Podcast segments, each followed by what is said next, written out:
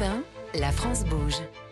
Demain, au travail. Forcément, c'est un sujet euh, qui vous euh, occupe au quotidien. Stéphane Palès, présidente de la, de la Française des Jeux, déjà peut-être en termes de recrutement, est-ce que voilà, la, la- la Française des Jeux a des, a des besoins permanents? Est-ce que c'est un, un turnover pour cette, cette grande machine? Vous, vous- vous l'avez dit, 3000 euh, employés? 3000 salariés aujourd'hui. Donc c'est une entreprise qui, euh, qui recrute en permanence. euh, qui recrute euh, dans tous les métiers, euh, notamment dans les métiers euh, de la tech, euh, de l'innovation, euh, du marketing, puisque c'est une entreprise qui euh, se transforme euh, beaucoup, euh, s'est beaucoup transformée et continue de se, de se transformer.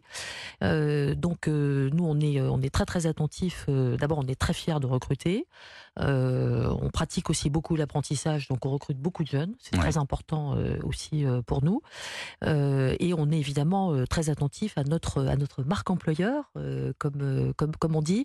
Et euh, je dois dire qu'on a euh, constaté euh, depuis quelque temps que euh, on a clairement gagné en attractivité parce que justement je pense que la Française des Jeux avait un petit côté euh, euh, monopole un peu euh, comment dirais-je un peu endormi où, tout il suffit il y a pas grand chose à faire etc et le- les gens se sont rendus compte qu'on était une entreprise très dynamique très innovante qui avait beaucoup de nouvelles activités qui se diversifiaient euh, et, euh, et donc quand on quand on recrute on constate qu'on a beaucoup de on a beaucoup de candidats et on en est extrêmement euh, extrêmement heureux Alors, vous n'y êtes pour rien, mais on peut se dire, est-ce que si par exemple je, je gagne le gros lot, euh, j'ai souvent le revoir président, euh, je démissionne, est-ce que vous avez des statistiques sur les genres de personnes qui, qui quittent leur travail après avoir gagné un, un énorme gain à la, à la Française des Jeux? Non, j'ai pas de j'ai pas de statistiques parce que c'est très compliqué euh, d'avoir des Vous, statistiques. parce que vous- les- vous les- ne les causez gens- pas de vague de démission, c'est pas vous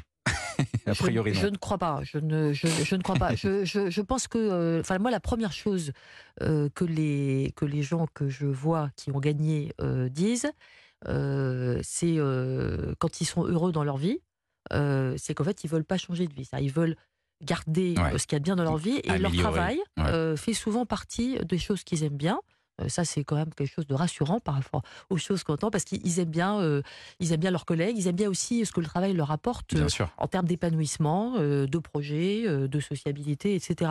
Après, la vérité, c'est que souvent, notamment quand c'est les grands gagnants, quand même, ils changent un petit peu de vie. Donc, par exemple, j'ai reçu un monsieur une fois qui avait gagné donc 200 millions à Euromillions. Joli. Et donc, donc, il a créé une fondation euh, pour s'occuper de l'environnement. D'accord. Voilà, donc ça a changé sa vie. Bien sûr, Mais ouais, ouais. c'est assez, euh, c'est un, beau changement de vie parce qu'en fait, Ouais. il l'a fait, euh, il l'a fait en se disant, lui, effectivement, il n'avait pas besoin de 200 millions. Euh, par contre, il pouvait euh, faire des choses avec qui changeaient euh, la société autour de lui. Donc, donc voilà. Donc Non, moi, au revoir président, je suis pas contre. hein. Au revoir présidente, je suis contre. Mais au revoir président, pourquoi pas Bien vu. Mais à condition que, bah, que, les, que les gens en fassent quelque chose qui les épanouit.